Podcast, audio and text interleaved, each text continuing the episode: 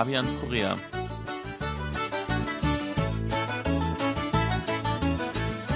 Herzlich willkommen, liebe Hörer. Es begrüßen Sie Fabian Kretschmer und Sebastian Ratzer. Hallo.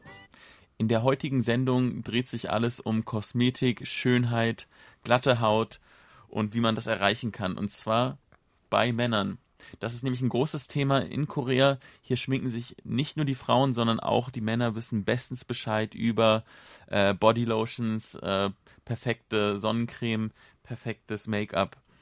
Das war mir ehrlich gesagt neu, denn in Deutschland sind die meisten Männer doch so Kosmetikmuffel, oder? Da interessiert sich niemand so richtig viel. Vielleicht hat sich das auch geändert. Wie ist denn das bei dir, Sebastian? Also bei mir war es auch so, ich war auch eher so ein Kosmetikmuffel. Und dann eigentlich nach der Heirat, da kam das dann von, äh, von Seiten meiner Frau, dass sie sagte, also deine Haut ist äh, immer so trocken und so schuppig nach dem Rasieren und Duschen, du musst unbedingt so eine Creme auftragen, Lotion. Und dann habe ich mich anfangs so ein bisschen dagegen gewehrt, aber schließlich dann nachgegeben und wenn man sich einmal dran gewöhnt, dann ist es doch besser. Also es fühlt sich dann frischer an auf der Haut, es riecht auch angenehm. Und äh, deswegen mache ich das jetzt seit langem so und kann auch nicht mehr darauf verzichten. Also wenn man das einmal anfängt, dann gewöhnt man sich dran und wird so ein bisschen auch süchtig danach fast schon. Also wenn man das nicht aufträgt, dann merkt man das sofort. Oh, heute ist meine Haut ganz trocken, ich habe die Creme vergessen. Aber das war es eigentlich schon bei mhm. mir. Also andere Hilfsmittel brauche ich, glaube ich, nicht. Aber vielleicht kann ich mir da eine Scheibe abschneiden von ich bin eigentlich so aufgewachsen, dass ich bloß äh, Wasser und Seife an meine Haut rangelassen habe. Mittlerweile benutze ich so fürs Gesicht halt eine besondere Creme noch dazu. Aber die Hörer sehen es gerade nicht, ich bin gerade äh, unrasiert und da bekomme ich immer auch so Hautirritation. Und manchmal muss ich sagen, fühle ich mich dann nicht ganz so wohl, weil die meisten Koreaner haben wirklich immer perfekte Haut. Und da äh, sticht man ein bisschen hervor, wenn man so leichte Pickel hat oder besonders trockene Haut. Und ja, ich glaube, du hast recht. Vielleicht sollte ich mir da ein bisschen mehr Fachkenntnisse aneignen. Eine lustige Anekdote ist ja, dass viele Koreaner, männliche Koreaner, sich dieses Wissen durchaus während der Militärzeit aneignen.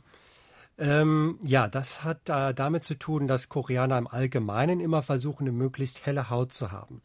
Wenn man jetzt zum Militär kommt, dann ist man die meiste Zeit draußen in der Sonne und dann wird die Haut sehr dunkel. Und das mhm. ist eigentlich nicht das Schönheitsideal, weder mhm. bei den Frauen noch bei den Männern.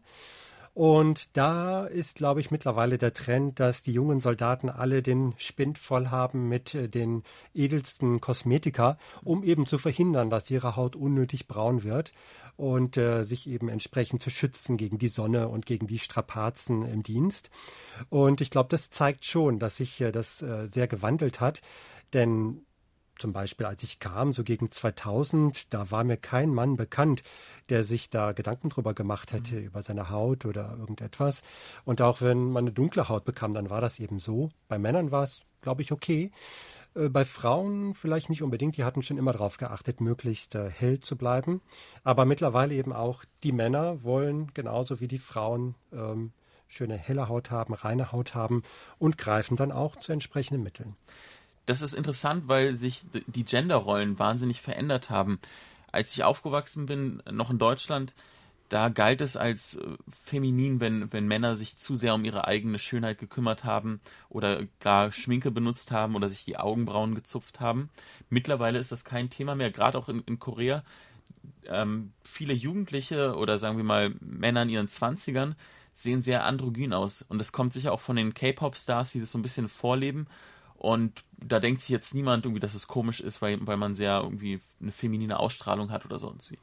Also feminin gilt einfach als schick und äh, einfach als gepflegt und glaube ich auch ein bisschen als äh, intellektuell. Also es ist schon so ein, mhm. so ein Statussymbol auch, wenn man so aussieht, ne? wenn man äh, wie aus dem Ei gepellt aussieht.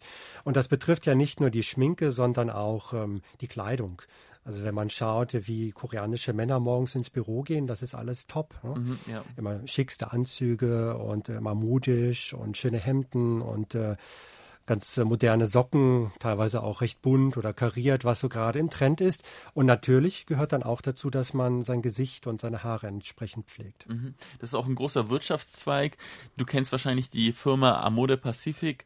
Die ist, äh, ja, startet auch gerade in Europa durch. Ich war neulich beim, bei deren neuen Hauptquartier in, in Seoul. Das ist ein ganz riesiges äh, Gebäude von einem britischen Architekten entworfen. Und da merkt man, was eigentlich für ein Kosmetikimperium hier in Korea angewachsen ist. Die haben natürlich auch eine eigene Männerlinie und bei den Kosmetikläden ähm, ja, gibt es eine ganz große Auswahl. Ich weiß, dass auch viele Chinesen, die hier ins Land kommen, eigentlich äh, insgeheim das tun, um sich hier einzudecken mit Kosmetiksachen, weil die Sachen gibt es natürlich auch in China, sind dort aber wesentlich teurer. Ja, und die koreanischen Kosmetiker stehen halt im Ruf, äh, von Top-Qualität ja. zu sein, aber relativ preiswert verglichen mit Produkten aus Frankreich oder Amerika oder was da gerade berühmt ist oder bekannt ist. Und äh, ich glaube, das ist wirklich eine, eine Riesenindustrie geworden und die Koreaner sind da sicherlich auf dem Vormarsch. Wir sind gespannt, was da noch auf uns zukommt und welche Trends uns erwarten. Vielen Dank fürs Zuhören. Bis nächste Woche. Es verabschieden sich Fabian Kretschmer und Sebastian Ratzer. Auf Wiederhören.